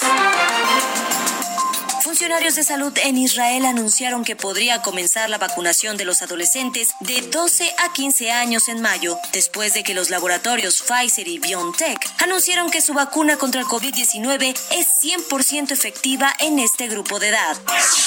La Casa Blanca se mostró este jueves alarmada por el caso de dos niñas migrantes a las que un traficante dejó caer desde lo alto de la valla fronteriza en el estado de Nuevo México y luego las abandonó. Pidió que los indocumentados eviten ponerse en manos de los coyotes que abusan de ellos. Chile anunció que cerrará sus fronteras durante todo el mes de abril ante un incremento de los casos de coronavirus en el país, en paralelo al avance de la campaña de vacunación. La nueva erupción del volcán Etna, que ha formado una columna de ceniza de 9 kilómetros de altura, ha obligado a cerrar momentáneamente el espacio aéreo en torno al volcán, por lo que algunos vuelos han sido desviados al aeropuerto de Palermo, al sur de Italia. Para Noticias de la Tarde, Giovanna Torres. Muchas gracias, eh, Giovanna Torres, por la información de todo lo que ha ocurrido en otras partes del mundo. Cuando son las 7.47, las 7.47, me da mucho gusto saludar a la licenciada Elaine Bolaños González. Ella es directora general de la Asociación Con Amor Vencerás. Licenciada Bolaños, qué gusto saludarla. Bienvenida. Muy buenas noches. Hola, buenas noches. Muchísimas gracias por recibirnos y por darnos oportunidad de platicar de este tema muy importante. Sí, eh, quiero decirle al público que le hemos invitado porque hemos, hemos estado centrados en COVID pero créanme que existen otras enfermedades respiratorias y que afectan a los niños y le hemos invitado por para hablar del virus sincitial respiratorio. ¿Qué es este virus que, que, que ahora resulta que está afectando a los niños pequeños? Coméntenos, por favor. Creo que sí, muchas gracias. Mira, el virus sincitial respiratorio siempre ha estado presente y de hecho es el virus que provoca infecciones respiratorias más frecuentemente. Eh, de hecho, se, se, considera que antes de los dos años ya todos los bebés tuvieron al menos una infección por este virus. Pero ¿cuál es el problema? En ciertos niños que son de riesgo, que son los bebés que son prematuros, los bebés que tienen alguna cardiopatía congénita, los bebés que tienen problemas respiratorios crónicos o algún problema inmunológico, este virus es potencialmente mortal, ¿sí? Entonces, eh, en ese grupo en el que nos enfocamos, ese, este virus también es muy peligroso en adultos mayores, ¿sí? Pero nosotros nos enfocamos únicamente en la parte de los bebés prematuros, ya que nuestra organización es una organización de padres de, bebés prematuros. Entonces, en este caso, todas estas medidas que ahora con el COVID se han hecho muy famosas, sí. Nosotros las tenemos de toda la vida. Todas estas precauciones. Lavarse las manos, distancia, uso, de cubrebocas, gelcito y demás, todo eso. el distanciamiento social, el hecho de que a veces tenemos que estar aislados, igual al menos los primeros años de vida de nuestros bebés, por lo menos los dos primeros es muy importante y de preferencia los primeros cinco, ¿no? Como mantener esto, porque los bebés prematuros, al eh, terminar de formarse sus órganos fuera del útero de la mamá, tienen una estructura diferente. Ajá. Esto hace que sean más vulnerables cuando tienen alguna infección respiratoria y en especial en esta que, te, estamos comentando hoy del virus infeccioso respiratorio, es muy grave en ellos y puede ser potencialmente mortal en muy pocas horas. Vaya, la, verdad es que suena bastante grave. Ahora entiendo por qué las abuelas antes decían, ni te le acerques al bebé porque le traes aire de la calle, ¿no? pues sí, y cada vez nuestro aire está más sucio. Sí, no, no, sí, Entonces, Tienen, toda la razón. Y fíjate que esta situación, eh, durante mucho tiempo todas las familias de bebés prematuros hemos estado como incomprendidas, ¿no? Porque siempre nos creen que exageramos en los cuidados con nuestros bebés, y sabes que no falta el comentario de, ay, déjalo que haga anticuerpos o cosas así. Y pues la verdad es que nosotros no podemos darnos ese lujo. Nosotros, los, vamos a hacer una precisión, los bebés prematuros son todos aquellos bebés que nacen antes de que cumplan la semana 37, la semana 37 de gestación completa, ¿ok? O sea, tiene que llegar 37 más 6, sigue siendo prematuro, ¿ok? Ahora, la lactancia materna, ¿qué tanto protege al, bebé, a los niños de los primeros dos años? Ahora que se está promoviendo la lactancia materna, al menos año y medio, ¿qué tanto protege a, un niño de este, de padecer los efectos de este virus? Totalmente eh, eh, influye muchísimo, es vital. De hecho, la, recomendación de la Organización Mundial de la Salud es que la lactancia sea de forma exclusiva durante los primeros seis meses y, y de forma complementaria durante al menos los primeros dos años. En los bebés prematuros también tenemos que hacer una cosa que se llama una corrección de la edad. ¿Esto qué quiere decir? Por ejemplo, dependiendo de, todas las semanas que se, se adelantó su nacimiento, se las tenemos que restar a su fecha cronológica de nacimiento. O sea, eh, debemos de, de, contar a partir de la fecha en la que hubiera nacido, si hubiera cumplido las 40 semanas. Ajá. Todo ese tiempo que, que estuvo antes no cuenta para efectos de esto que le llamamos de desarrollo. Entonces, hay, hay que complementarlo, digo, a, a que de los seis meses de forma exclusiva. Y definitivamente la lactancia materna es muy, muy importante en esto, hay que favorecerla. Bien. Pero además aquí hay un punto muy importante. A diferencia del COVID, nosotros sí contamos ya afortunadamente con una inmunización y eso es lo que queremos promover mucho porque no está muy difundido su, su existencia. Y, y afortunadamente ya está disponible tanto en el sector público como en el sector privado. Entonces es muy importante que las familias que tienen estos bebés de riesgo, que mencionamos son los prematuros, los que tienen problemas pulmonares crónicos, con cardiopatías congénitas o con problemas inmunológicos, deben acercarse con sus médicos tratantes y ver si sus bebés son candidatos a esta inmunización. Y si es así, y definitivamente hay que aplicársela. Entonces existe vacuna contra este virus. Eh, no es una vacuna. Bueno, dentro de estos tipos de vacunas hay diferentes formas. O sea, por ejemplo, las vacunas te la ponen y tú generas anticuerpos, ¿no? Claro. Y ya tienes como una protección constante. En este que tenemos nosotros es una inmunización. Esto quiere decir que crean fuera del, del cuerpo los anticuerpos y se los transfieren a la persona ya directo. Entonces, eh, por eso es que esta, este, esta inmunización lleva cinco dosis que se deben de aplicar eh, de preferencia empezando la temporada de invierno. Entonces, y se debe de repetir, o sea, siempre se pone al menos Muy los bien. primeros dos años. Bien, pues licenciada Ailén eh, Bolaños González, yo le quiero agradecer mucho esta información. ¿Alguna página de internet que nos dé para que el público conozca más información sobre esta inmunización en caso de que se diagnostique este virus respiratorio sincitial? Sí, ese hay, hay que ponerlo antes, esta parte es preventiva y si nuestra página es eh, www.conamorvencerás.org o nuestras redes sociales, que igual eh, tanto en Facebook, Twitter, todo estamos como Con Amor Vencerás. Con amor vencerás. Muy bien. Bueno, pues Así los es. estaremos buscando. Muchas gracias por este tiempo. Muy interesante esta participación. Le agradezco mucho, licenciado Bolaños. Que le vaya muy bien. Gracias, hasta luego. Hasta luego, que le vaya muy bien. Bueno, con esta información nos vamos. Así de rápido, se nos fueron dos horas de información. Es increíble. Ya se acabó el programa.